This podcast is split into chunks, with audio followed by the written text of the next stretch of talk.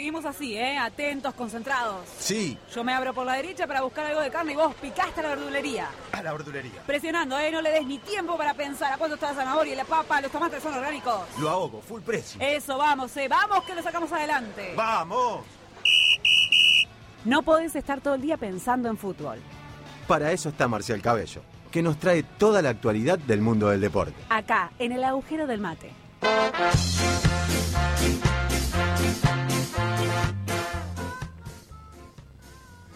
Les juro que es hermosa, les juro que es hermosa esta presentación.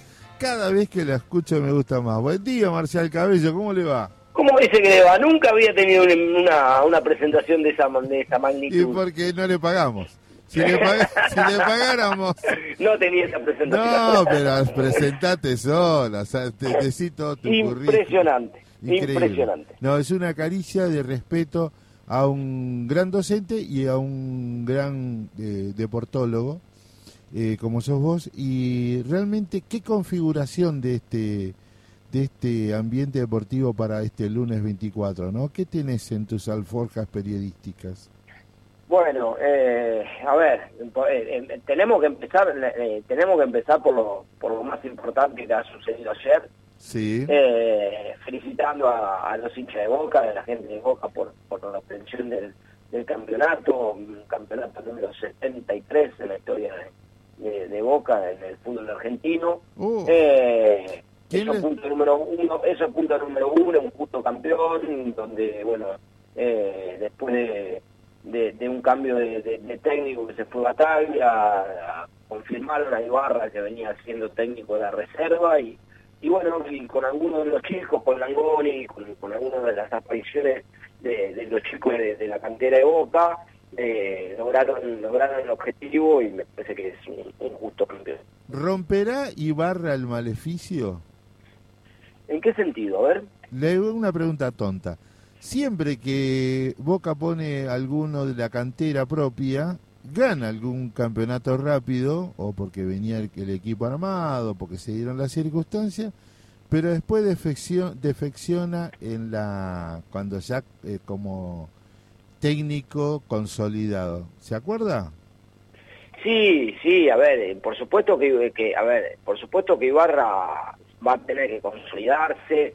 Eh, no todos están convencidos de que sea eh, el Ah. técnico de Boca, eso está claro. Le pasó a Bataglia también, habiendo sido múltiple campeón con Boca y habiendo sido ídolo. Eh, eso le va a pasar porque además el mundo Boca es, eh, es, es difícil. Eh, Boca no, salvo, salvo Bianchi, después no encontró un técnico que, que lo represente de alguna manera. Exacto. Después han cambiado, después han cambiado en- en- en demasía eh, los nombres y los gustos. ¿sí? Entonces no termina de encontrar eh, mm, eh, una identidad, si se quiere, por decirlo de alguna manera, como si quizás lo haya encontrado River a lo largo de estos años y que le va a costar después de Gallardo seguramente nueva- nuevamente encontrar un, un- un líder como como él. Bueno, no, Ibarra no tiene carisma de líder, Claro. eh, no, no lo tiene y eso habrá que ver si después en el futuro lo puede, de alguna manera lo puede eh, perdurar. Eh, sí creo que me parece que la nota, la, la, nota de, de más allá de la felicitación, más allá de que ha, sido un justo campeón y que después podemos desmenuzar la cuestión eh, futbolística de Boca, nada, me parece que la nota la han dado tanto River como Independiente en la jornada de ayer, dignificando a los jugadores, dignificando el fútbol argentino, eh, y me parece que eso es eh, más que loable y que, y que hay que yo rescato las palabras de Gallardo, me parece que eso hace mucho más grande a, River de lo que es, incluso de los campeonatos, ¿no? Y mucho más grande a Gallardo de lo que de lo que ha hecho en, en River eh, y, y creo que enaltece un poco el, el fútbol argentino. eh, Totalmente. Cuando, todo- cuando todo sospecha, cuando todo piensa, piensa que, que, que de alguna manera u otra está arreglado, Obvio. obvio. eh, me parece que eso es, es más que más que importante y loable eh, que hay que destacarlo, ¿no? Por supuesto. Lo independiente ayer fue de una altura deportiva que hay que destacarlo, por supuesto. Intentó ganarlo todo el tiempo. Y eso me parece que es interesante, porque siempre estamos pensando en, el, en, joder al próximo, ¿no? Al, prójimo. de alguna manera. Bueno, nada, eh, me parece que eh, es importante, eh, más allá de más, allá del folclore, del, del, fútbol, como deporte, me parece que como de valores deportivos uno tiene que ir a ganar, uno tiene no, que... No, eso no cabe ninguna duda. Sí, bueno, algunos algunos la tuvieron, ¿eh? Y algunos lo hicieron. Sí, sí, sobre todo los medios. No, vamos a entrar no vamos a entrar en algunos detalles, pero ha ocurrido en el año 90 ha ocurrido en el año 93. Es el único es el único título que todavía eh, ostenta. Una, una, una, institución que tiene una esquina ahí que, que festejan en una esquina, pero no importa. Eh, es que vio, tenía que meter la picanteada ahí. Otra cosa que le quiero preguntar. Eh, a ver qué cierre, ¿no? Eh, para las campañas de Atlético de Tucumán y de Gimnasia, ¿no? Es una lástima eh, que se haya, es una lástima que se hayan sucedido así. Creo que ambos merecían, Atlético merecía entrar en la Copa Sudamericana después del campañón que, que ha hecho y Gimnasia merecía entrar en la Libertadores después del campañón que ha hecho. Se quedaron la puerta, se quedaron la puerta, uno no entró ni siquiera a la Sudamericana y el otro no entró a la Libertadores y disputará el, equipo de La Plata, disputará la, Sudamericana del año que viene. Eh, quizás es un premio, quizás no estaba esperado, pero no deja de ser un premio menor por cómo habían arrancado, por la ilusión. Hace cinco fechas atrás eran posibles candidatos al título y bueno, terminaron, terminaron eh, conformándose de alguna manera entrando la, a la Sudamericana. Es que yo quiero preguntarle a usted, el campeonato grande, el campeonato largo favorece al, club grande, ¿no? Siempre favorece a los que tienen más recambio. Eh, gimnasia, gimnasia padeció, no tanto Atlético de Tucumán, porque no tuvo una seguidilla de lesiones, pero Gimnasia padeció muchas lesiones. Eh, primero la, ida de Carbonero, eh, eso es fundamental, que también en Racing terminó siendo uno de los pilares en, Racing. Eh, después la lesión de Tarragona. Eh, Exacto, el 9. gimnasia, gimnasia es un campañón sin un goleador. Es algo increíble porque no, no ha tenido alguien que, que, tenga una cantidad de goles interesantes. no, lo ha, no lo ha hecho y Solano no lo, no lo pudo no lo pudo hacer. como, la campaña de Sabela en el 2010. Exacto, con la Gata Fernández de casi casi un pseudo 9, un casi un pseudo 9, eh, sin 9 de área, sin referencia, pero bueno, nada, ese equipo llegaban llegaban varios y tenía tenía tenía otras opciones que por ahí Gimnasia padeció por un poco de, juventud también, con, con, Ramírez, con Benjamín Domínguez, un chico de 18 años eh, que tiene unas condiciones enormes, pero bueno, que va a entender también de que fútbol y que no siempre se puede jugar a la, a la pelota, ¿no? qué buen punto, qué buen punto lo que plantea mi amigo Marcial. Eh, una constante, muchos pibes en los clubes. Eh, nos pasa, incluso nos pasa la liga, uno dirigiendo en la liga, eh, hay que decir, hay que repetírselos. Eh, muchos creen que están jugando el fútbol 5 con los amigos o que están jugando o que están jugando o que el club de barrio es, eh, es, ir a jugar a la pelota. Y no nada eh, la pelota podemos ir a jugar a la plaza al fútbol 5 con los amigos esto es fútbol. Y Benjamín Domínguez tendrá que entender que además se juega por plata Eh, y esto no es cortarle las condiciones, ni, mucho menos, no, es decirle que no va a meter, yo creo que tiene que seguir metiendo, pero en algún momento va a tener que entender cuándo esa gambeta es propicia y cuándo esa gambeta, eh, bueno, tiene que hacer un menos. Muy bien, muy bien. Escúcheme, para finalizar, para finalizar en esta parte de fútbol, ¿tiene otra de deportes? Sí, alguna cosita podemos llegar a tener de deporte siempre. Bien, bien, bien. Hagamos con eso y yo quiero hacerle una pregunta más política que deportiva. A ver. No, no, no. Dígame usted cierre porque yo después quiero hacer una, un, capítulo periodístico, no, no, no deportivo. Ah, perdón, perdón. Eh, no, no, eh, básicamente vamos a tener unas 48, 72 horas más de este cierre de campeonato por haber sido campeón eh, Boca y automáticamente ya nos metemos en la fiebre mundial, sí, que están quedando muy pocos días, tan solo 29, 28 días Claro. para que comience el, el mundial. Bueno, hoy va a terminar la fecha con partidos que ya prácticamente no tienen relevancia. Eh, y, y calculo que la- lo- los canales deportivos estarán con los festejos de, de Boca durante 24, 48 horas más, 72 a lo sumo, y ya después eh, meteremos con la escaloneta, que ya empezaron a aparecer las publicidades Sí. eh, correspondientes de cara al, al mundial y bueno y ya empezaremos a conocer incluso cómo juegan las, las determinadas selecciones y demás Mirá, mirá. de hecho el viernes el viernes se presentaron las primeras citaciones eh, provisorias que después bueno tendrán que, que, que definir quiénes son las lo- los jugadores que, que integrarán la, la lista de buena fe Qué lástima, ¿no? Porque lo citó a Rossi, gran momento de Rossi. Nosotros lo vendimos como unos pavos. Este, gran momento de Rossi y parecía que venía en decadencia Armani y se destapó dos y últimos- ayer ayer- anduvo muy bien viene de unos partidos bueno ahí es una eh, yo creo que es una de las dudas que va a tener hasta el final que va a tener eh, Scaloni No, eh, si no el quiero en el arquero lugar, claro. Si el tercer arquero va a ser Armani o va a ser Rossi Eh, Ah. yo creo que bueno que es, es Dibu Martínez Rulli y bueno después tendrá que optar por Armani o por Rossi uno de los dos seguramente eh, ocupará el tercer lugar de arquero ¿Qué, qué harías vos? Eh, ¿Guardás el tipo que te acompañó todo en el proceso? La otra es llevar a Rossi como para llevarte una espalda, una medida populista, diría. No sé si es populista. Cualquiera de los dos en términos populistas está bien. Eh, me parece que tiene que ver eh, lo que lo, lo- lo que usted dice está perfecto porque es eh, resguardar a Armani que, que te acompañó. Y por otro lado, nada, estás hablando también un poco del futuro, ¿no? De lo que va a venir.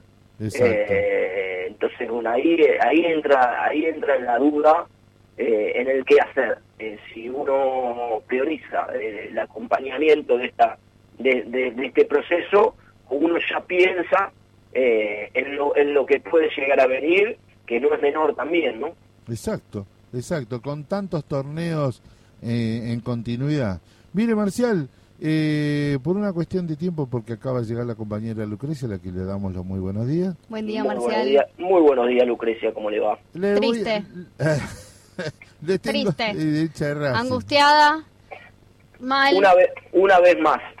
El año favor. pasado fuimos, el año pasado fuimos nosotros los verdugos, este año fue eh, en manos de, bueno, en manos del penal de Galván.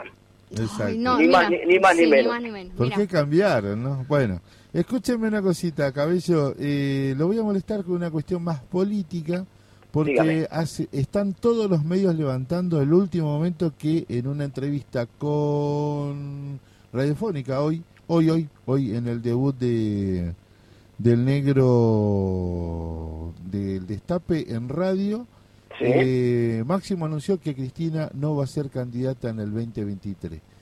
En el 2023. Le pido, porque le voy a mandar el artículo y si usted hace una columnita conmigo me gustaría su opinión política. ¿Le parece?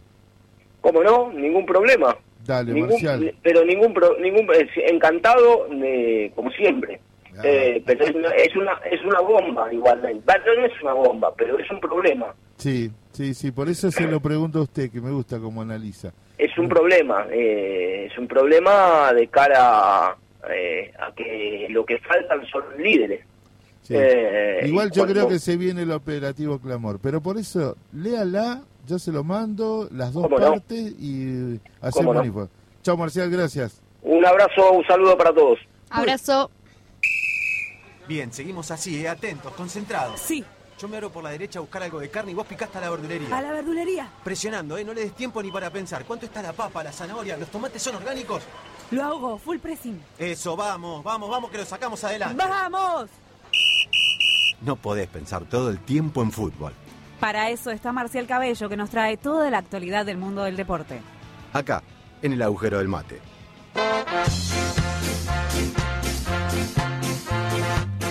Muy breve esta parte, nada más que para darle... ¿Qué le pasó? Yo la cubrí, ¿vio? Ay, So- sí, usted sale al as. Es una espalda Eh, tremenda, tremenda. tremenda.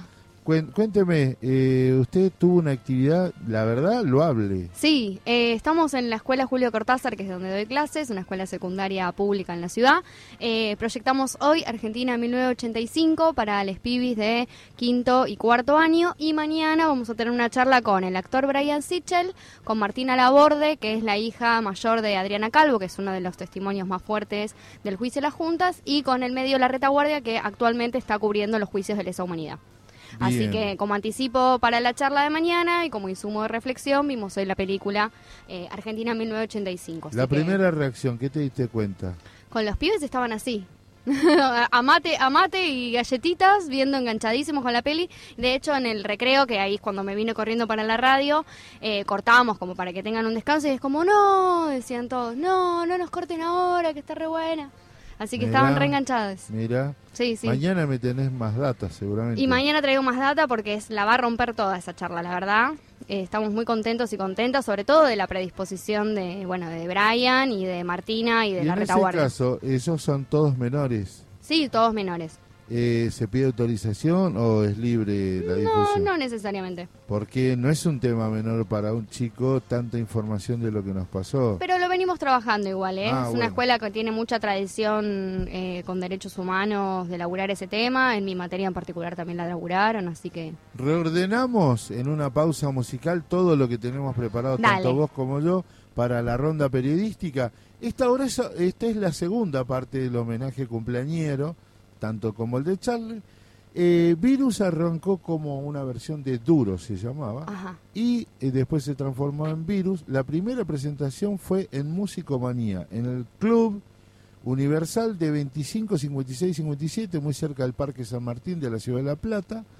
Eh, había un lleno total porque ese boliche tenía normalmente una, una particularidad que no dejaba a mayores de 25 años y no se, bebi- no se vendían bebidas alcohólicas. Se llenaban de plata los boliches al lado, no importa. Claro. Este, y dejaban pasar a las mamás. Las chicas podían ir con la madre.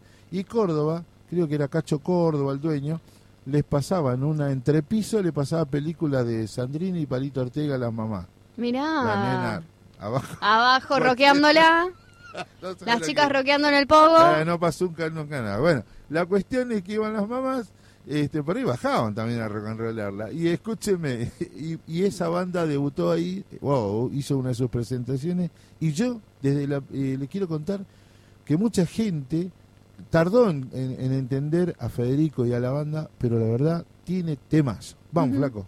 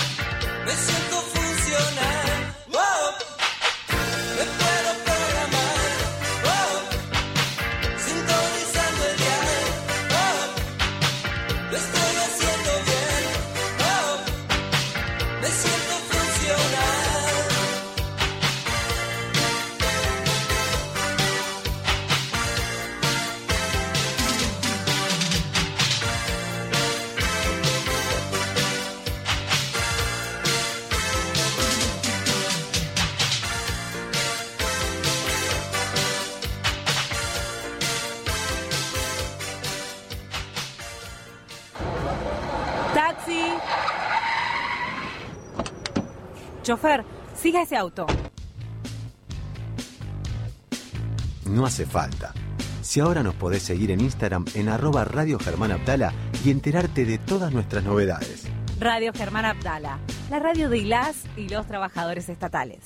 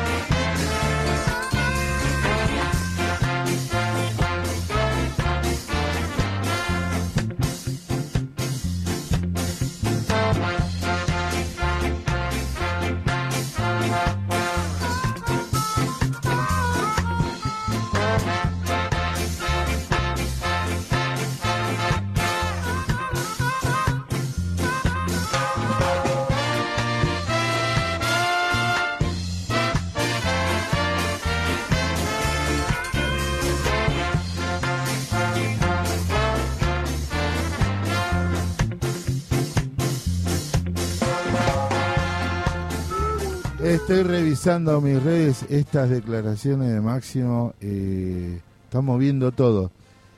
Nada supera que se fue Tomás, ese anabolitista y eh, desastroso. No, porque estoy hablando de Gran Hermano. Ah, no, Sí. no, no, no le Usted- sigo en esa, perdón. Pero la pucha, digo otra. No, Gran hermano no, no, no me convoca, me, me da bronca, me parece que genera como más odio en la gente, más odio del que hay. La verdad. Mire, hay que tomarlo. Lo que pasa es que la gente eh, sabe por qué lo traigo y está bueno que usted te- tenga una postura opositora, porque si no es solamente su campana, la de ellos. Ujú. Entonces digo, hay que, hay que intervenir, pero traerlo para nuestro lado, darlo vuelta y transformarlo. Usted, le voy a contar una anécdota. Me contaba eh, un embajador de Palestina que vive en el Uruguay, pero comparte Uruguay y Brasil. Este es un dato no, no menor. Me gustaría poder encontrarlo de vuelta, no era tan grande. Eh, él contaba que los niños, los niños y niñas de Palestina en la intifada, escucha esto, Ujú. Fedele, eh, usaban nombres de, por ejemplo, Rambo, Ajá, de películas. Capitán América, y ellos luchaban poniéndose esos nombres, pero luchaban en la intifada. ¿Pero por qué? Porque lo que veían en películas era la hegemonización cultural, pero a pesar de eso seguían defendiendo. Ahí ese punto voy. Mire, lo acabo de construir recién. Para mí, si la televisión produce Gran Hermano, yo tengo tengo la responsabilidad de tomarlo, no negarlo y tratar de buscarle la vuelta, eh, de explicarlo, de no comer las curvas. Y si está, a mí me preocupa si está guionado. Está esa, guionado, esa está es una bala que me entra. Y sí, en este, no sé si vio que hay ahí dando vueltas un recorte de una parte donde dicen, ay, sí, ¿no es cierto que nos pagan? ¿Qué pedo que estábamos? Dice, dice una, y dice, ay, sí, que nos pagan para estar al pedo. Y el otro dice, ah, sí, es cierto que cobramos un sueldo. No, ay, no, y eso no se podía decir. Bueno, pero digo, también, también, bueno, pero eso está bien, porque si ustedes lo van a meter, no, eh, no, todos, me parece que aunque sea un divertimento, hay una concepción del trabajo y que les tienen que pagar.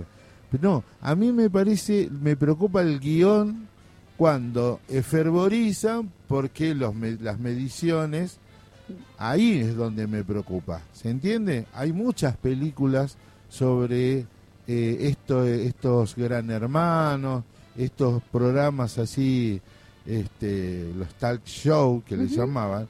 Había, había gran, eh, programas de gran hermano, me acuerdo uno que hacía Moria Kazam, si querés llorar, llorar. Ujú. Era incentivar a la gente que se pelee en cámara.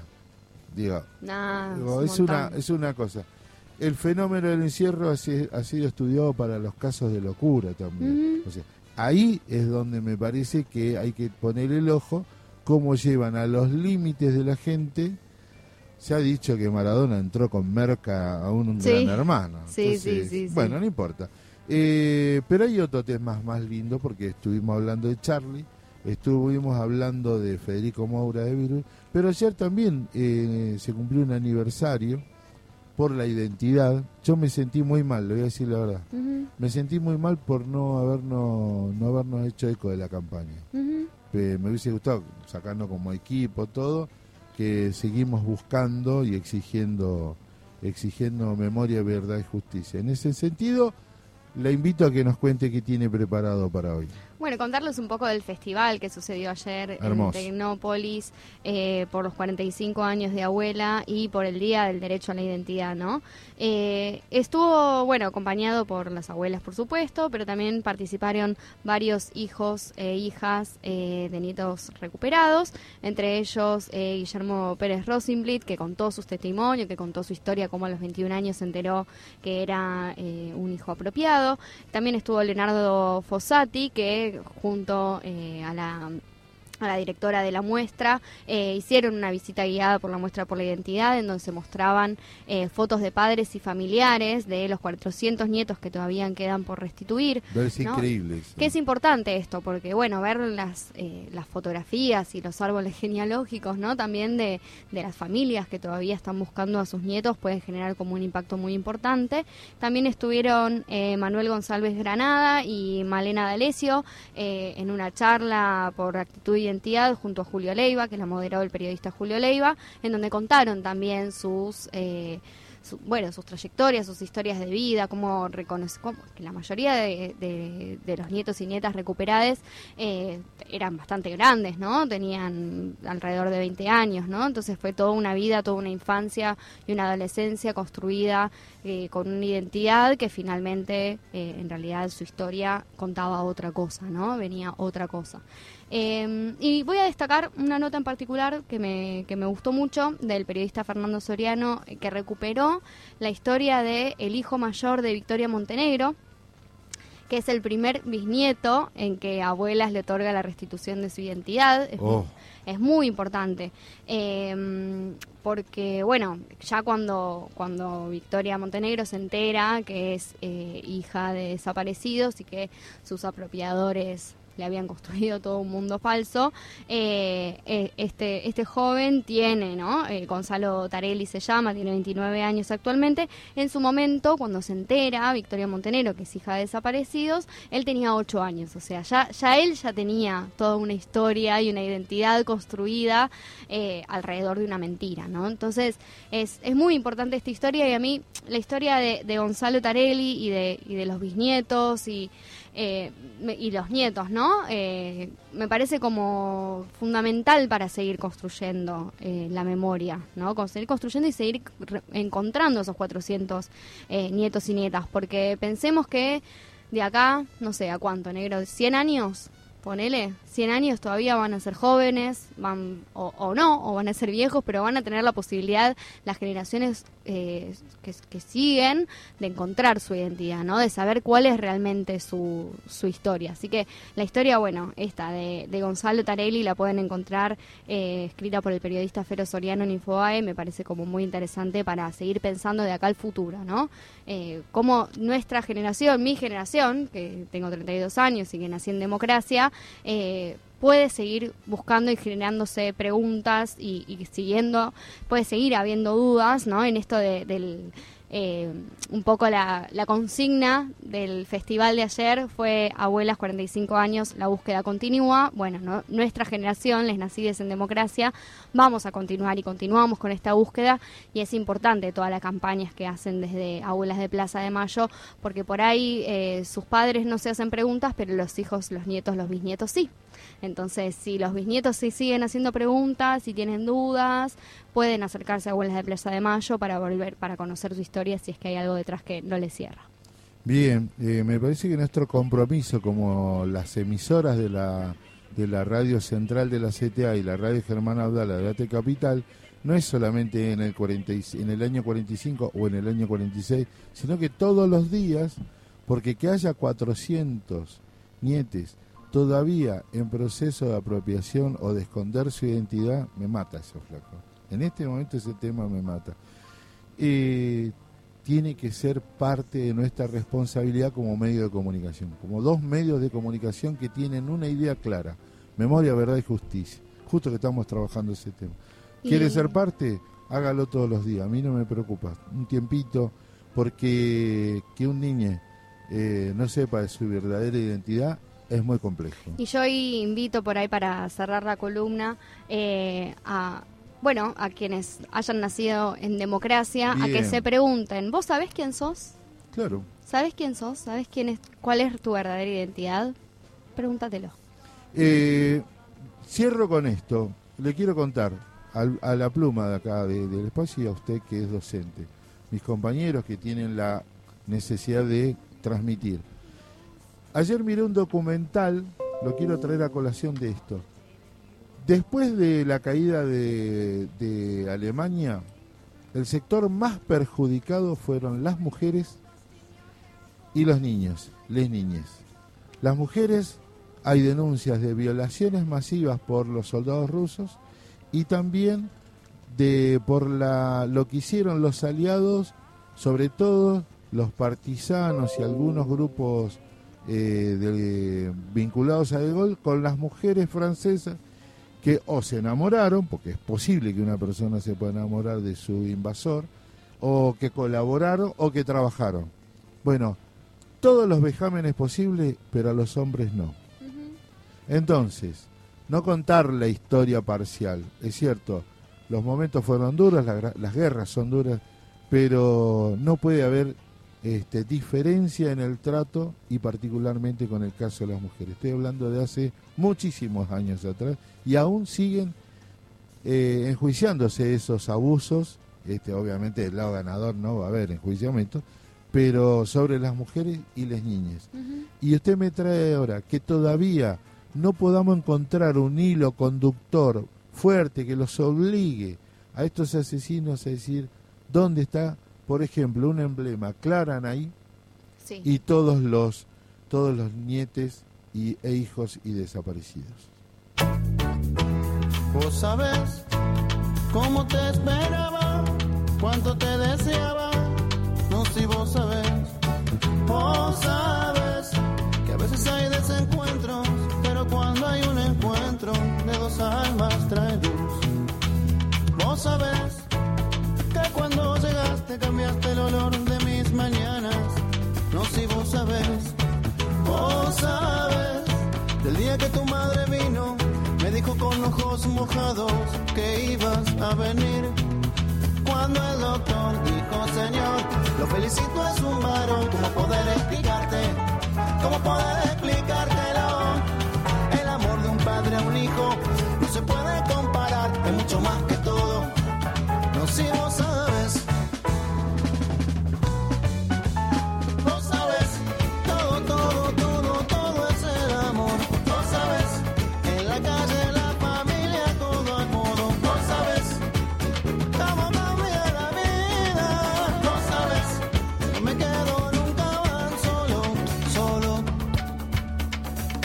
Observo, de tu madre te mece, me hace sentir fuerte, mirarte crecer. La emoción que llevo dentro comparto en este cantar con los que miran al frente de noble corazón. Cuando el doctor dijo, Señor,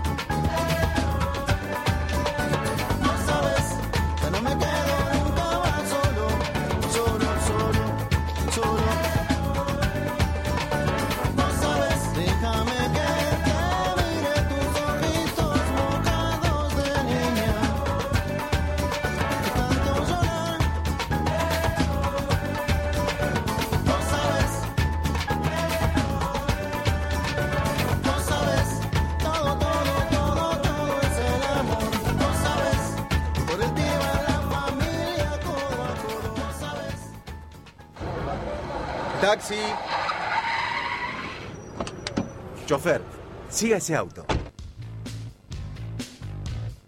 No hace falta. Si ahora nos podés seguir por Instagram en arroba Radio Germán Abdala y enterarte de todas nuestras novedades.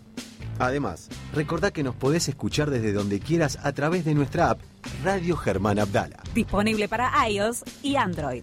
Radio Germán Abdala, la radio de las y los trabajadores estatales.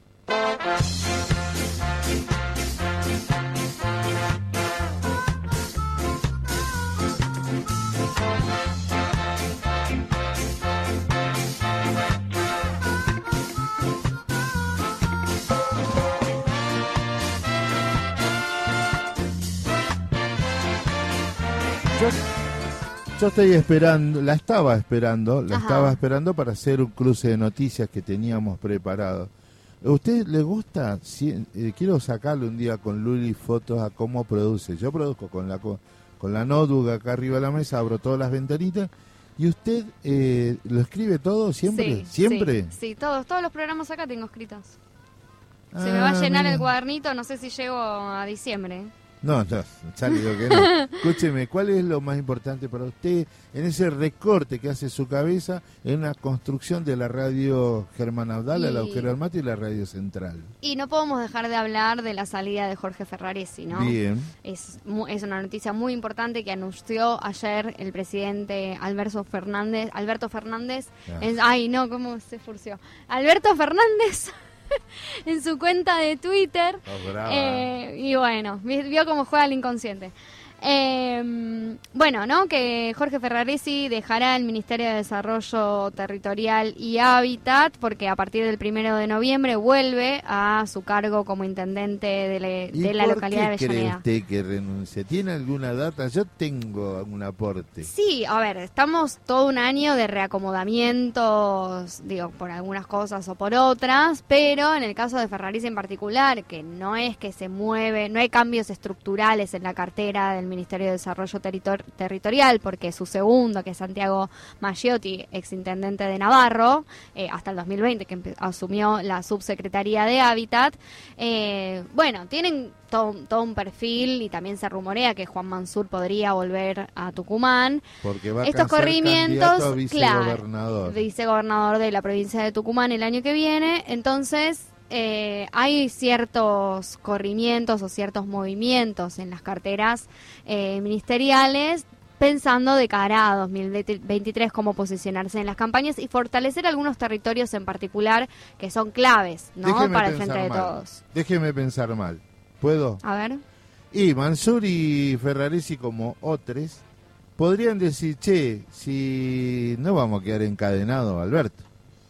Vamos a defender nuestro lugar, nuestro lugar propio, nuestro, nuestra patria chica, Tucumán, este, Avellaneda, donde garantizamos, porque todo tiene que ver con todo. Todo, sí. De hecho, Ferraresi cuando inició el gobierno del Frente de Todos era del círculo cercano, directo, ¿no? De Alberto, Ferna- de Alberto Fernández en las tomas de decisiones y de, y de políticas públicas. Eh, que con, con- al transcurrir de los años del gobierno, bueno, se fue alejando cada vez más y volviendo a acercarse nuevamente a la presidenta, a la vicepresidenta Cristina Fernández de Kirchner, que incluso en el último acto en Avellaneda eh, estuvo Ferraresi sentado al lado de Cristina, ¿no? Sí. Eh, así que digo, hay una demostración ahí de, de para dónde patear la pelota y sí esta necesidad de preservar sus territorios donde tienen hegemonía de cara a 2023 y en Avellaneda, que es un, un distrito, un municipio muy particular porque está lindero a la ciudad de Buenos Aires, entonces ahí hay que preservar y todo, todo lo que haya hay que preservarlo eh, para el frente de todos. Hablando de todos, porque todo tiene que ver con todo, hubo una reunión de Máximo Kirchner como presidente del PJ y el gobernador de la provincia de Buenos Aires para blindar la provincia de Buenos. Aires, que en la hecatombe preservar porque los números de Axel son buenos, Sí, pero para ello necesita a los varones del no varones en el sentido de varones varonesas. En ese sentido. Sí, sí, sí, sí, en los intendentes, digo, como los Les inte- les intenden- intendentes juegan un papel fundamental para preservar la provincia de Buenos Aires en la hegemonía del frente de todos y que de cara al 2023 no la vuelva a ganar y el PRO. arreglate masita. Eh, bueno, Este, espero Así que, bueno, son movimientos y esto, me parece que el, digo, la salida de Ferraresi puede ser una de las primeras salidas que de acá a fin de año podamos ir viendo en algunas carteras o en algunos ca- altos cargos de los funcionarios. quedaría ver, si esto es así, se tendría, en teoría, ir- entonces se tendría que ir Catopodis. Y está ahí en, es uno de los que está ahí mirándose qué qué va a decidir Catopodis en los próximos ya- pero meses. ya dijo, se queda hasta el sí. final. Hay que ver. Bueno, bueno, yo le digo, eh, en el día de hoy comienza, este lunes, la Administración Nacional de la Seguridad Social empieza la inscripción para el bono de 45 mil pesos. Eh, ¿cómo, rea- ¿Cómo anotarse en este refuerzo alimentario? Este, y cómo se cobra el nuevo IFE. Va a ser en dos, en, do- en dos tandas, dos cuotas de 22.500 pesos. Sí. Eh, la Administración Nacional ya abrió este lunes eh, el nuevo bono IFE 5 de 45 mil pesos, que como les dije se va a pagar en dos cuotas. Eh, esto fue anunciado por el ministro de Economía, Sergio Massa, y tiene como objetivo cubrir a los sectores más vulnerables, particularmente a quienes se encuentran en situación de indigencia. Indigencia es ya No cobras nada, no te entra un mango por, Por ningún nada. lado más que, la, que, que mendigar en la calle. Está bien. Eh, la asistencia comenzará a depositarse en noviembre, mientras que su segunda cuota se pagará en diciembre. Este bono espera cubrir a más de 2 millones de personas y también están todos los espacios para inscribirse. Pero si usted no se puede inscribir, supóngase que no tiene celular, no tiene computadora, no tiene crédito, no tiene familiares, no tiene un vecino que le preste la computadora, se va al ANSES.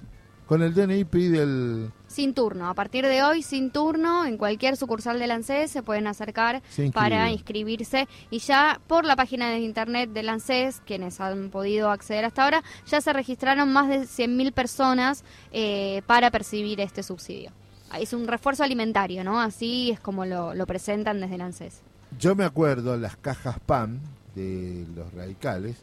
Iban una señora, bueno, ahora te piden que no tenés que tener bienes a tu nombre, ni rodados, inmuebles, consumo, tarjeta de crédito, plazos fijos y bonos, acreditación de cuentas bancarias, compra de moneda extranjera y no tenés que tener obra social o prepaga. No, yo en algunas zafo, pero en las otras cumplo todas. Este, pero bueno, no, no, no ese es el punto. No me río porque, eh, porque esto va a dar pie aquellas personas medias que van a empezar a joder con los planeros, que, que no trabajan porque 20, eh, dos cuotas de 22.500 pesos. No haces nada. La segunda no te la haces ni un supermercado. Si realmente no te, o sea, no pagás un alquiler, No. no pagás una habitación de hotel, no pagás eh, servicios básicos, digo, como con 45 mil pesos, o sea, que en realidad son 22 mil 500, porque son 45 dividido en dos, Claro. ¿no? O sea, que en realidad son 22 mil 500 pesos durante dos meses. Y además, y además No esos hace nada. 22.500 pesos te tienen que alcanzar para 24 y 31. Claro. ¿eh? No como antes, que el general te daba la bolsita con el eh, pan dulce, Ujú, la sidra, eso. Qué lindo, ¿no?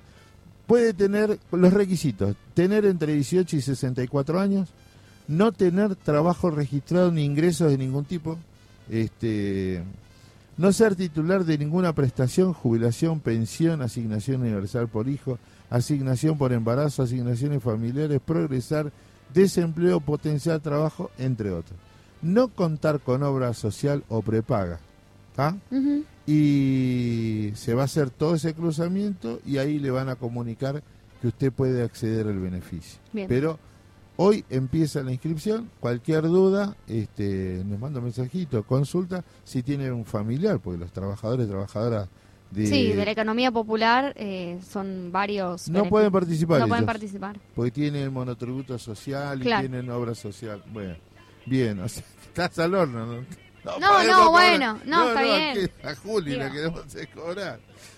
22.500 no te alcanza para... Ah, sí, un 3 kilos de patimullo, la oferta que tenemos en el barrio ahí. Eh, pero bueno, ¿Cómo me mata esto? Algún día vas a pasar ese tema completo. Ay, sí, me encanta. Le queda algo más para... Yo tengo una nota, no una nota pancha, le llamo yo. Le explico por qué. Eh, sentenciaron, sentenciaron a cadena perpetua a, a un a caníbal que se comió a Kevin Bacon. Ay, Ah, pero no Kevin Bacon el actor, ¿eh? es un muchacho que tiene eh, homónimo, ajá. el ajá. mismo, ¿cómo se le dice cuando se viene? Este, tocayo. Entonces, este hombre le mandaron a la, la máxima cadena, este, la máxima condena, y esto derivó en la teoría de Kevin Bacon, o la teoría de los seis grados, ¿sabe? Ajá. ¿Conoce esa? Con- cuénteme, a ver. que usted está a 6 grados de distancia de conocer a un amigo que de un amigo de una amiga mía, que usted puede llegar a conocer al Papa. Que usted puede llegar a conocer al Papa. Saludar Ah. al Papa. Ah, Yo le digo la, la teoría de los seis saludos. claro. ¿no? Este, un Por amigo medio de... Eh, ¿vio? Bueno, es fundamental para los periodistas, ¿no? Es fundamental, porque esa es una forma de Es encontrar una forma de fuentes. encontrar fuentes, exacto. Este, por eso te digo, eh, pero volviendo a la noticia central, se cree que hay más víctimas, eh, lo desmembró y se lo masticó. Acá en la Argentina hay un antecedente trágico que fue el motín de Sierra Chica, donde los doce apóstoles a los sus enemigos los asesinaron, los cocinaron y a los a la jueza le dieron en comer empanadas de hecha con carne humana. ¡Qué asco! No, que asco, pero se hizo. Eso es lo que quiero decirle.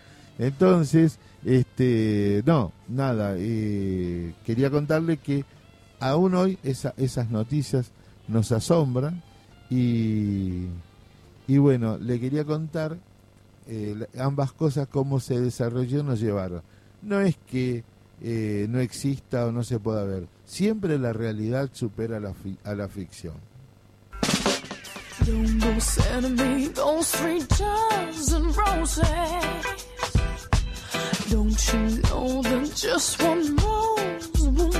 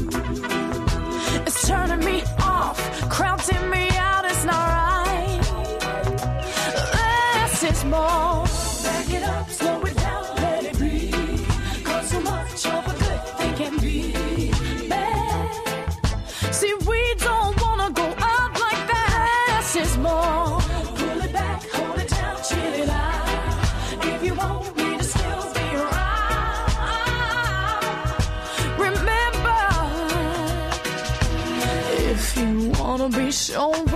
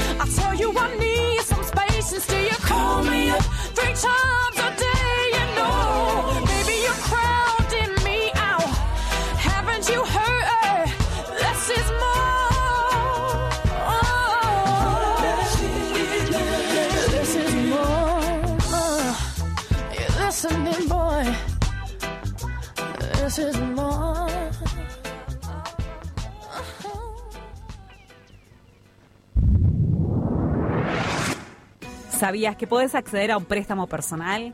A través de la Cooperativa San José podés acceder a créditos personales. Envía tu consulta a sandra.copsanjose.com.ar o al WhatsApp 11 4407 1101. Organiza con tiempo tus vacaciones. Aprovecha todas las promos que tenemos en nuestra web www.atecapital.org barra turismo y consulta la disponibilidad al 11 58 13 46 31 o escribinos a turismo.atecapital.org. ¿Sabías que podés acceder a un coseguro de sepelio? Descarga la planilla desde nuestra web para acceder al coseguro. Podés ver todos los precios o escribirnos a sepelio.atecapital.org. ¿Necesitas anteojos? Tenés un par de lentes por año para vos y tu grupo familiar primario. Desde tu mail personal, mandanos el número del DNI de afiliado titular junto a la receta médica y para quiénes son a óptica.atecapital.org. ¿Sabías que tenemos asesoramiento legal gratuito para inquilines? Tenemos convenio con inquilinos agrupados para poder asesorarte. Todos los miércoles de 15 a 19 horas en Avenida Entre Ríos 488, sede CTA.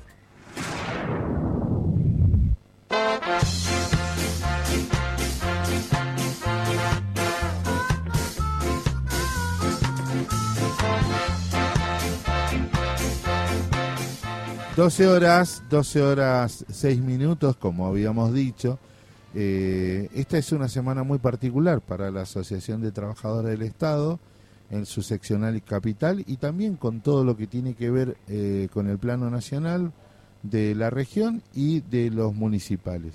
Para ello se están desarrollando múltiples actividades en, los organismos, en los sectores, para construir un paro.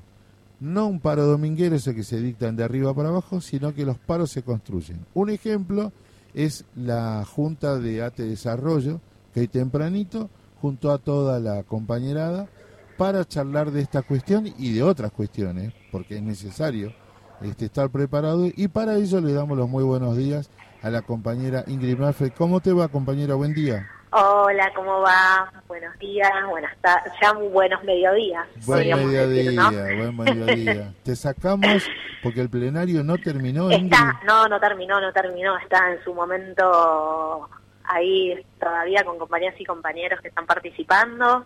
Eh, la verdad que, bueno, una alegría. Nosotros tenemos mensualmente nuestro plena- plenario de delegadas y delegados, eh, particularmente eh, este plenario con una agenda que hace a lo que va a ser la jornada de, de paro y movilización del próximo miércoles. Así que, bueno, trabajando con los compañeros y compañeras, la importancia que es la participación de todas y todos en esa jornada que esperamos que sea realmente histórica, movilizante y en esta y en esto que, que, bueno que cuesta mucho no recuperar eh, el ejercicio militante de la movilización, estar en la calle después de dos años muy difíciles. Bien. Y eh, e Ingrid, es la primera nota que te hago desde tu asunción. Y quiero conocerte y que te conozcan. Porque este mecanismo de, da- de debate y de asamblea eh, no es Sí. tan común como se parece. No es tan común. Por eso hay que reivindicarlo. ¿Qué te plantea Sí. la gente? ¿Qué se plantea? Mira, hoy nuestra, nuestra, como saben, Ministerio de Desarrollo Social acaba de sufrir cambio de autoridades, Otro tercer ministro Claro. en lo que va de los últimos ni tres años de gestión. Eh, así que bueno, en principio este plenario hoy el, eh, en parte el eje está puesto en, en poder eh, recuperar nuestra agenda, poner, volver a plantear a la gestión cuál es una cuál es nuestra agenda gremial, que no es una agenda nueva, sino que es una agenda que venimos trabajando hace muchísimos años y particularmente con lo que creíamos que iba a ser un gobierno de avance, que nos Exacto. encontramos con muchas dificultades para avanzar. Eh, sí plantearle a estas nuevas autoridades una continuidad en los pequeños avances que habíamos tenido en el marco de negociaciones que tienen que ver básicamente con poder lograr un reconocimiento y jerarquización a la tarea propia que hace al trabajador y trabajadora del Ministerio de, de Desarrollo Social que tiene que ver con el pedido de una suma una suma universal, mensual y actualizable para todos los trabajadores y trabajadoras, porque entendemos que la tarea que realizan los trabajadores del Ministerio de Desarrollo Social eh, no se puede suplantar, que no puede ser reemplazada, a pesar de que respetamos las tareas que hacen compañeros de otros organismos, entendemos que hay una especificidad propia en el abordaje de las situaciones de vulnerabilidad y pobreza que es propia de la tarea de los trabajadores del Ministerio. Así que bueno, en ese sentido, en principio es eso, acercarla a la nueva gestión, estamos discutiendo de qué forma, ¿no? eh, acercarle eh, a la nueva gestión nuestra agenda gremial, por otro lado también lo que hace a las condiciones de medio ambiente de trabajo, eh, las condiciones en las cuales se encuentran los compañeros tanto en los edificios del ministerio como también en los territorios y en las provincias, Claro. sí, muchas veces trabajando a la intemperie, Obvio. sin recursos, sin movilidad, sin viáticos, sin condiciones mínimas para poder abordar situaciones realmente complejas.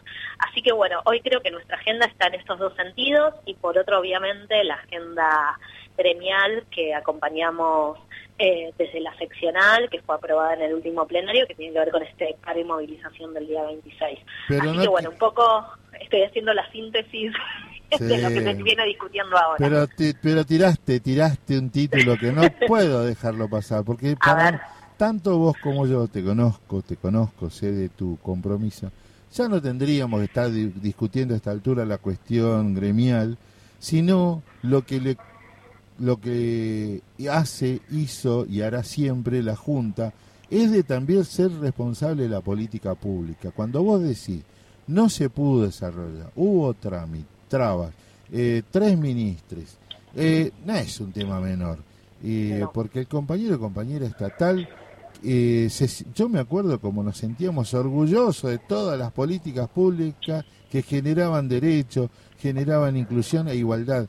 Eh, yo quiero eso también, ¿eh? Yo quiero. Sé que las condiciones son las ideales, pero ¿cómo te sentís ante esto? No, el tema es que nosotros planteamos que nuestras condiciones eh, son también las condiciones a las cuales llevamos adelante la política pública y también en vinculación con los sujetos de derechos creemos primordial que esas condiciones, garantizar nuestras condiciones de trabajo hace a que las condiciones en las cuales accede la población a la política pública sea realmente en condiciones dignas.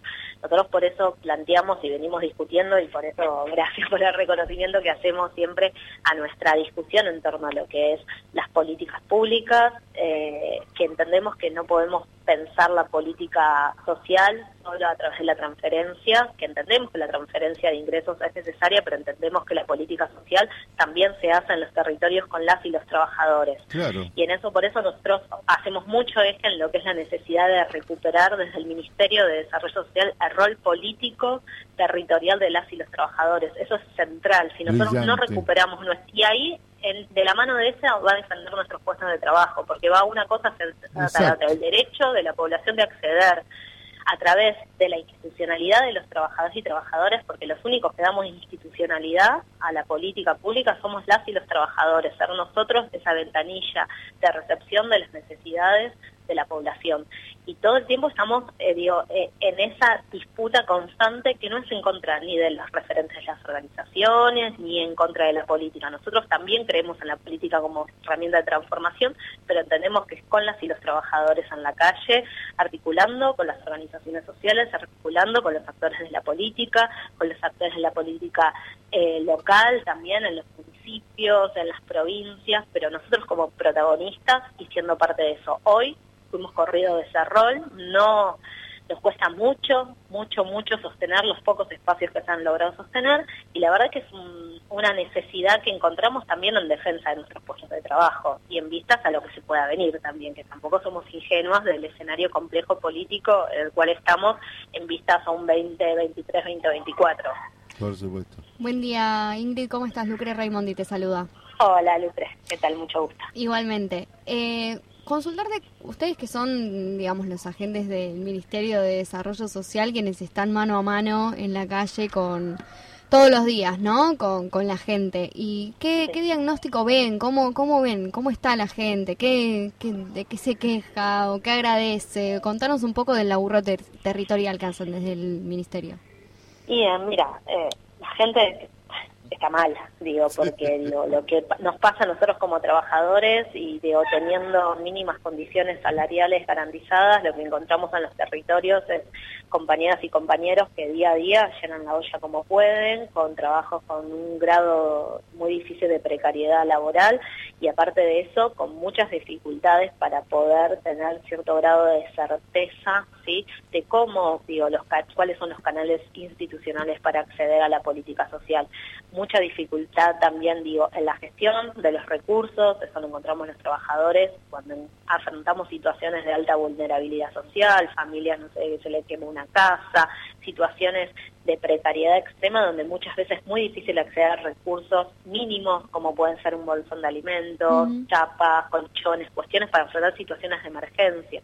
La verdad que la situación es muy crítica, digo, no, no es necesario ser trabajador social ni ser, ni ser, eh, digo, solo con salir a la calle uno ve la situación en la cual se encuentra. Y por otro lado también digo una necesidad eh, fuerte de, de- de ser reconocidos, ¿no? De, de recuperar ese reconocimiento. Digo, nosotros fuimos fuimos parte de, digo, de una generación que vio a la política en la calle, que vio el acceso a las políticas sociales desde, desde una perspectiva de derechos, desde el 2003 al 2015, y hoy queremos recuperar eso y entendemos que la gente también está queriendo eso. ¿Cómo hacen ustedes como trabajadores para, bueno, enfrentar y darse ánimos frente a esas realidades tan crudas? Y yo creo que lo que nos sigue eh, sosteniendo eh, son el colectivo de trabajadores y trabajadores organizados, que son esos espacios de encuentro. Muchas veces son momentos de mucha catarsis, de mucha indignación, pero lo que nos sigue fortaleciendo y encontrando es reconocernos como trabajadoras y trabajadores, que también fue un proceso que fuimos haciendo a partir del 2016, cuando nos encontramos que no éramos solo militantes, ¿sí? reconocernos en nuestro rol de trabajadores, porque muchos también llegamos al Estado como militantes, ¿no? Eh, porque nos abrazaba un proyecto de país, un modelo de Estado, y en eso también reconocemos como trabajadores de un Estado y también siempre decimos que el 2019 llegamos diferentes, porque nos transformó, la resistencia nos transformó. Entonces, en ese sentido, creo que hoy eh, estamos, eh, eso lo que nos sigue, digo, encontrarnos es reconocernos que las gestiones pasan, que eh, po- podemos generar más empatía, más acuerdo con un funcionario, pero la realidad que quienes vamos a seguir estando somos nosotros y nosotros en Totalmente. ministerios. Exactamente. Siempre es así. Y siempre hay que aprovechar esa experiencia, que no la encontrás en ningún lado. Ingrid, te agradezco mucho. La, pro- próxima, la próxima Sí. es presencial, ¿puede ser? Dale, ¿Eh? Obviamente, porque obviamente. queremos Tomo la palabra. bus- buscar una temática y, y la desarrollamos, ¿te parece? Dale, buenísimo. Gracias. Un beso grande. Chau, chau. Enorme. Ingrid Manfred, que es la delegada general de, de ATE Desarrollo Social. ¿Vieron la vehemencia? Bien ese planteo. ¿Y cómo, ¿Y cómo lo haces todos los días?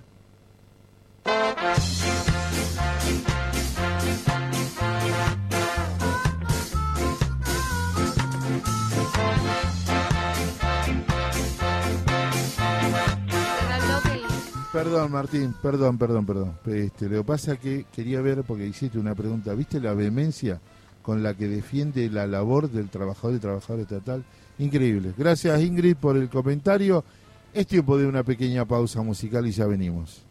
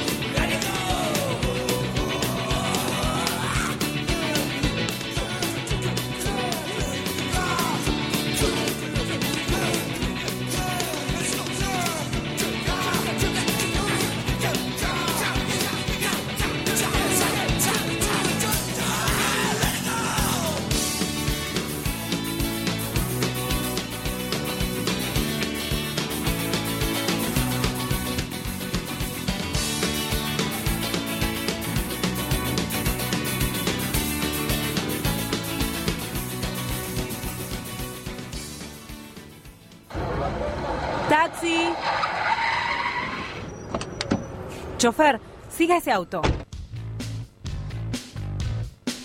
No hace falta. Si ahora nos podés seguir en Instagram en arroba Radio Germán Abdala y enterarte de todas nuestras novedades. Además, recordá que nos podés escuchar desde donde vos quieras a través de nuestra app, Radio Germán Abdala. Disponible en iOS y Android. Radio Germán Abdala, la radio de ILAS y los trabajadores estatales.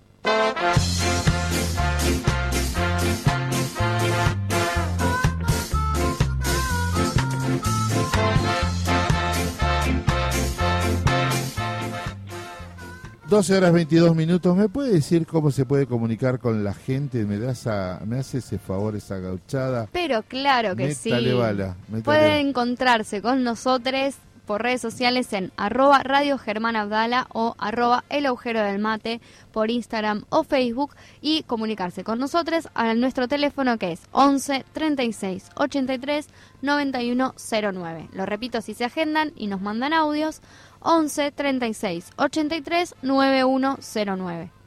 Bueno, eh, usted sabe que es muy difícil armar un programa periodístico sin caer en las fuentes tradicionales.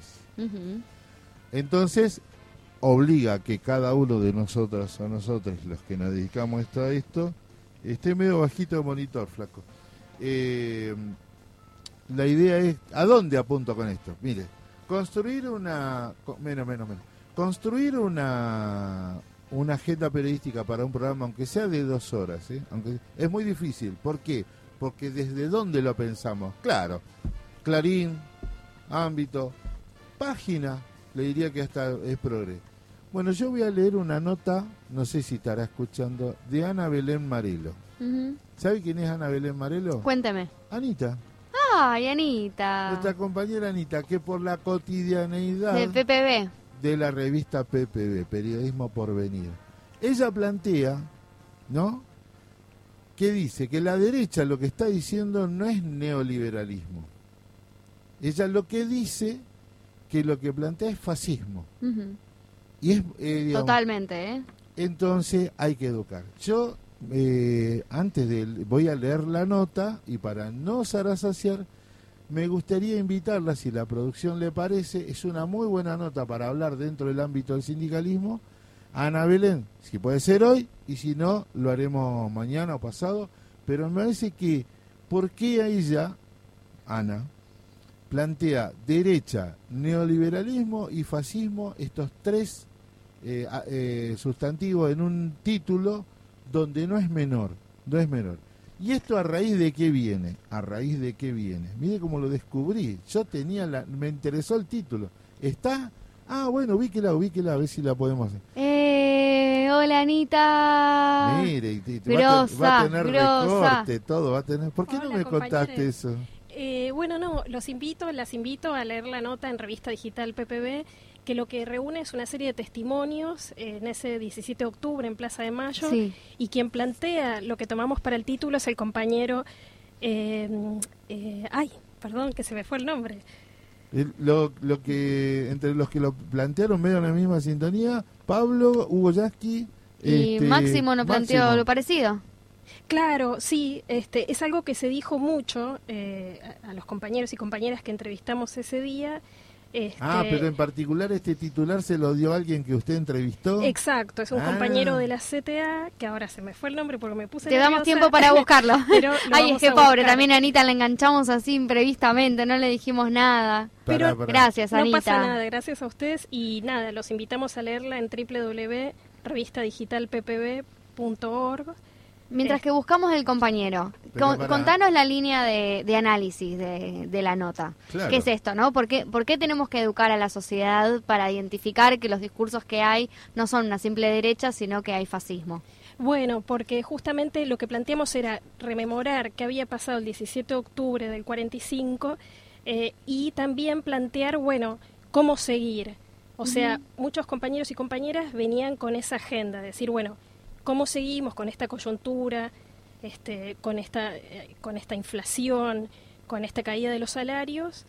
Y bueno, con las elecciones que se vienen el año próximo. Entonces, lo que planteaban es justamente, bueno, seguir defendiendo al gobierno nacional y popular y eh, tener mucho cuidado con estos estas derechas que a nivel mundial lo que traen es fascismo, claramente. Ayer mi- escu- veía un video de Segundo Cernada. Sa- sa- ¿Saben quién es Segundo Cernada? Era un actor de... te- Ah, ven, gracias Agustina, vos me reivindicás todo el tiempo. es un actor que explicaba por qué la reforma laboral, porque hoy pierde el trabajador, el desocupado, con un desparpajo esa bestia, concejal de Tigre, porque le dio para concejal nada más, este, y en una zona de confort de ellos, ¿no? De la derecha. Quiero, quiero rescatar, quiero rescatar, no, los, te juro que me importó el título, el título y no, y cuando lo abro estabas vos que había hecho esta nota. Pero en un título pones derecha, neoliberalismo y fascismo. Tres, tres palabras no menores eh, en este contexto. Además que son sinónimos, ¿no? Este, Ani. si, lo, si lo entendiéramos gramaticalmente, gramaticalmente. Contanos, bueno, cuáles son estos discursos y por qué fascismo y no simplemente derecha. Eh, bueno, porque en realidad lo vemos con lo que está pasando también en Europa, ¿no? O sea, claramente este compañero hizo alusión eh, un poco a eso también, que es Raúl Calamante, que es secretario de organización Ah, bien. Del SUTEBA Sí, sí. en provincia de Buenos Aires, eh, adjunto de la CT bonaerense y también está a cargo de la coordinación de delegaciones regionales de trabajo y empleo de la zona octava, entre las que se encuentra Mar del Plata. Y él, bueno, enumeró, dice, cuando vienen avanzando y diciendo que van a llevarse puestas a las organiz- organizaciones sindicales, a los derechos de la clase trabajadora, la reforma jubilatoria, todas conquistas, es fundamental que estemos en la calle, como estuvimos este 17 de octubre, para decirle en principio al gobierno que tiene que ir en dirección de las mayorías populares. Y por otro lado, para decirle a la derecha que seguimos estando organizados y dispuestos a enfrentar cualquier embestida que quiera llevarse puesto al proceso democrático. Esas son las palabras de Raúl Calamante. Sí, muy bueno, muy buen testimonio, muy bueno, Anita. Te agradecemos y a mí me parece que di- te difundo, nos difundís, esa es la consigna acá en el coche, vos lo haces mucho con nosotros. Eh, contanos cuando publicas estas cosas, porque esta cotidianidad de vernos y el mate y el saumer y todas esas cosas eh, nos hacen perder este este capital. Y tenés una voz muy radial. Te Ay, sí, decir. Ani, te queremos en el estudio más seguido. Muchas gracias, compañeros. Me- Los felicito por esta iniciativa y bueno, este, muchas gracias por Gracias. invitarme. Sí, parate, buenísimo. Y además, ¿sabes qué? Eh, tiene, se llama muy bien con los tonos, ¿te diste cuenta? ¿Nosotras? Sí, me, un programa Ah. mataría, ¿eh? Un programón, este, Eh. lo pienso, lo pienso, lo pienso, la verdad que increíble. Bueno, volviendo al, al tema que la convocamos, Anita, eh, recomiendo que como forma de informarse, ajá, forma de informarse, eh, llegue a estas, a estas cuestiones. Revista PPB, ¿hay publicaciones o de FATPRENOS y prueba? En el- Ay, sí, sí, sí. Bueno, traigámosla una vez por semana, tomémonos un plan de, de contarle a la gente qué opina la compañerada de estos espacios. Porque me parece que es una forma de, eh, de valorar lo que hacen compañeros y compañeras que están muy cerca de nosotros. Bueno, eh, quiero recordarles que un día como hoy, un día como hoy, eh, fallece Jorge Bache. Usted lo digo así, Jorge Valle, pareciera que dijera. Es un ni siquiera botija que vive acá del otro lado del río, que fue presidente de los uruguayos y tenía, primero lo, voy a- lo vamos a escuchar, a ver qué pensaba de los argentinos. ¿Qué más argentino? Una manga de ladrones del primero hasta el último, ¿entiende? Como dijo el señor Barrio Nuevo, si nos dejamos de robar dos años, vamos a andar bien. Aún no compare la Argentina con el Uruguay. O usted es un ignorante absoluto de la realidad argentina de la realidad uruguaya. ¿Usted conoce la administración argentina? ¿Sabe cómo se manejan las cosas de la Argentina? ¿Sabe la clase de volumen y magnitud de corrupción que hay en la Argentina? Lo mismo durante 10 años donde el Fondo Monetario nos prestó la misma mire, señor, ¿sabe una cosa? O arregle su problema en Argentina. Y no se meta con el Uruguay. Somos dos países diferentes.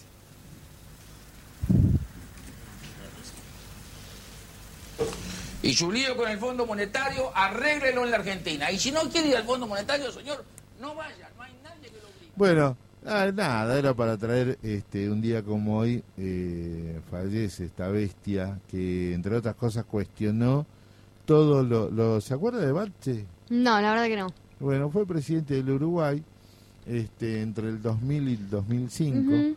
Descendiente de una familia tradicional que fue determinante en la historia del país en el último siglo y medio. Eh, es del Partido Colorado. Eh, hasta la aparición del Frente Amplio, eh, Uruguay se, se repartía el poder entre el Partido Blanco y el Partido Colorado. Colorado. ¿no? Ujú. Este, después apareció el Pepe y toda la banda, creó el Frente Amplio, gobernó muchos años, pero no terminó, nunca se termina en estos estados latinoamericanos eh, ya una perspectiva desde una posi- sola posición que involucre a las causas populares. Claro. ¿Mm? Brasil. Ecuador, Bolivia, el golpe fue por derecha, digo, El no al ALCA, ¿no? Esa, esa época gloriosa. gloriosa. Lo cuentan, un día vamos a traer. El, el- para el celebrar el 27 vamos a contar ese cómo lo cuenta el comandante Hugo Chávez este esa situación. Pero bueno, hasta ese momento que emerge el, el Frente Amplio, Uruguay fue este, gobernada por estos dos partidos, que fueron muy permeables a la bordaverización que se hizo durante, con el presidente Bordaberry, un golpe blando, gobernaban los militares, pero dejaron un títere. En ese transcurrió también un proceso de violencia, desaparición, que esta gente avaló. Este es el que, no, que nos trató de esta manera. Después pidió públicamente eh, disculpas porque dice que lo engañaron, que no, no tenía que salir al aire, pero era lo que pensaba. Eh, yo le he pedido un poquito de cortina, damos vuelta a la hoja de la página de efemérides y cierro con, con una con una más, más de acá. Dale.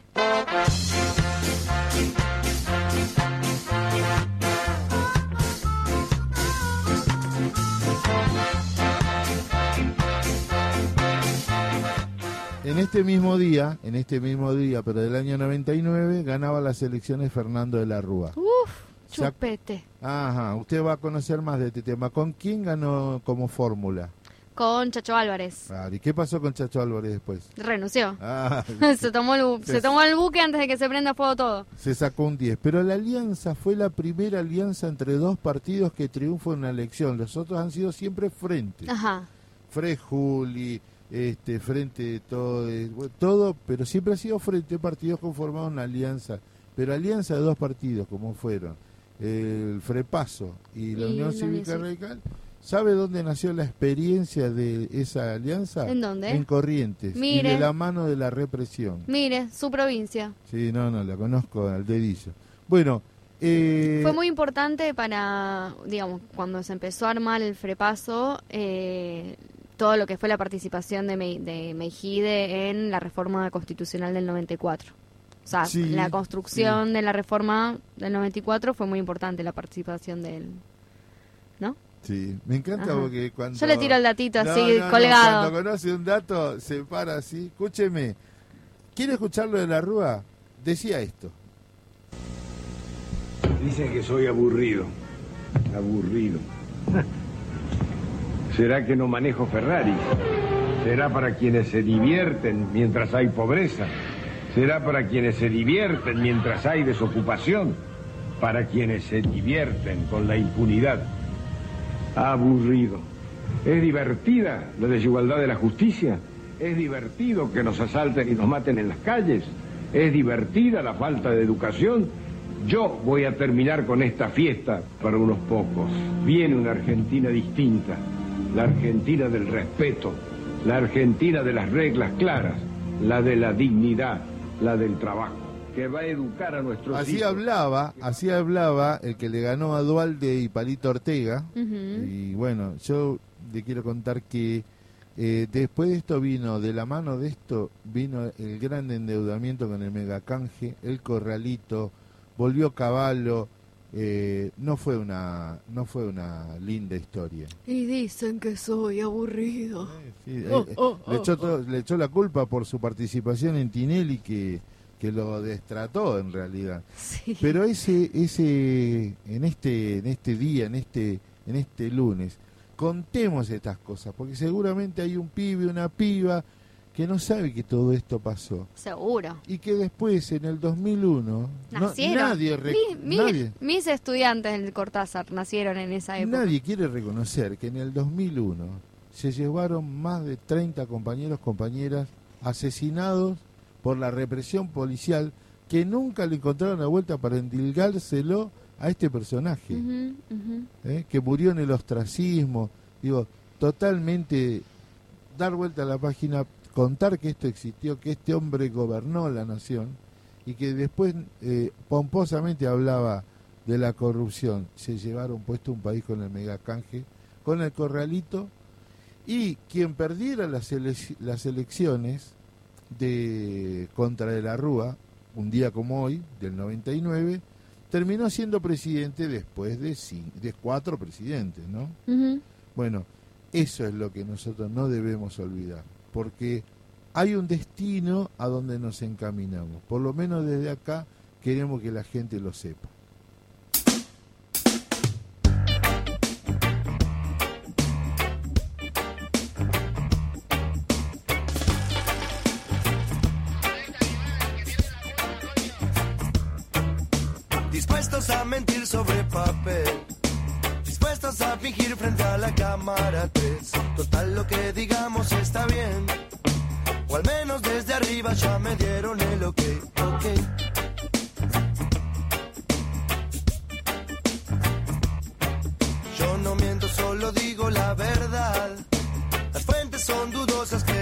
La verdad. Hace tantos años que me conoces. Si nunca desconfiaste, ahora qué le vas a hacer, ok. Ok. No ves, por vos yo sigo estando acá. Me ves a la misma hora y por el mismo canal. Me ves.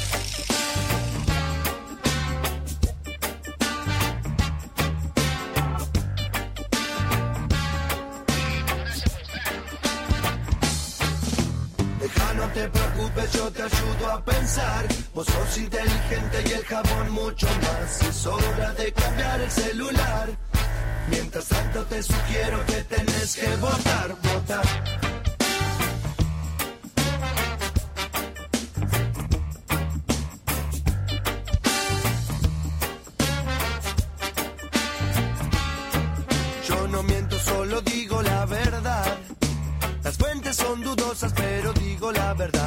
Hace tantos años que me conoces.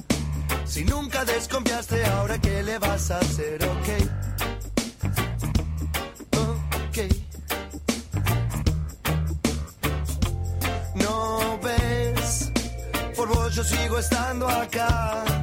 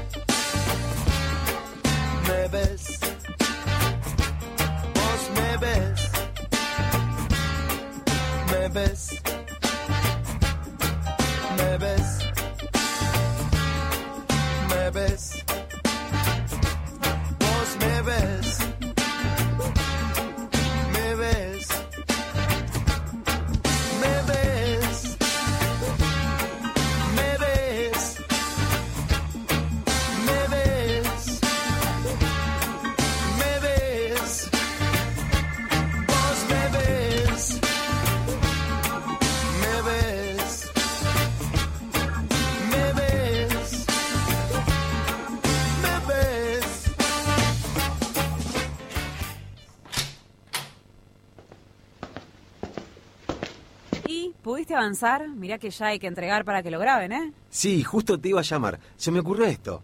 Mate amargo, dulce o con yuyos, de silicona, madera o calabaza. Eh, El agu, el agujero del mate, de 11 a 13, todos lunes y martes. pero... Sí, ya sé, el programa es de lunes a viernes, pero no me daba la rima.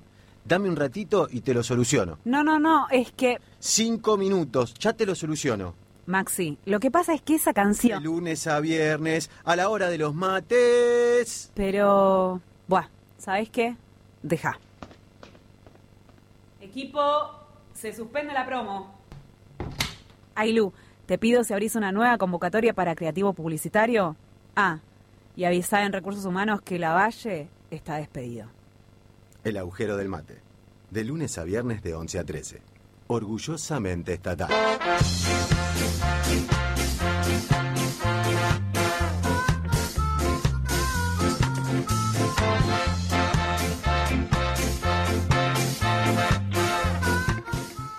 Quiero contarles que ya es la hora 12.42 minutos. Este, espero que no le haya quedado nada en el tintero, porque nos estamos yendo, ¿sabe? Ajá. Yo único quiero, bueno, lo va a poner contento a usted y a, a Fedele. Hincha de boca le roban las llaves del micro y quedaron varados y tuvieron que salir corriendo, porque si no se los linchaban. Bueno, cosas que Bueno, pasan, bueno. cosas que pasan. Eh, acuérdese que estamos en el agujero del mate, la verdad que ha sido un día altamente productivo. Que di- todos los medios están tomando, ya debe ser trending topping en todas las redes, eh, lo que dijo Máximo sobre Cristina.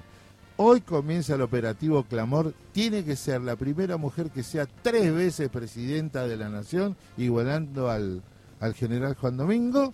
Y A te- todo o nada, viejo. por A todo o nada. Por supuesto. Y va a llegar joven, 70 años, ahora son 50. Así que vamos para No, adelante. una pebeta. Escúchame una cosa. Esto ha sido el agujero del mate que se emite aquí por Radio Germán Andala, también eh, por la Radio Central, la Central de los Trabajadores Argentinos. Estamos compartiendo con Lucrecia Raimondi la conducción de este programa, con Luli Delgado en redes, con Agustina Vargas en la producción periodística, Maxi Pando en el vivo, el aire. eh, y con todo el equipo de la radio, flaco Martín Fedele, que hoy, la verdad, Martín, reivindico, tremenda musicalización. Gracias.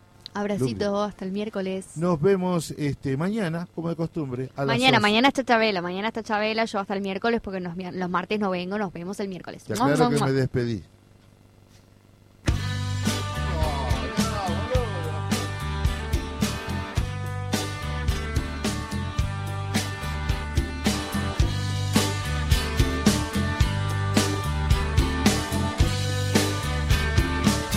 Nos empe-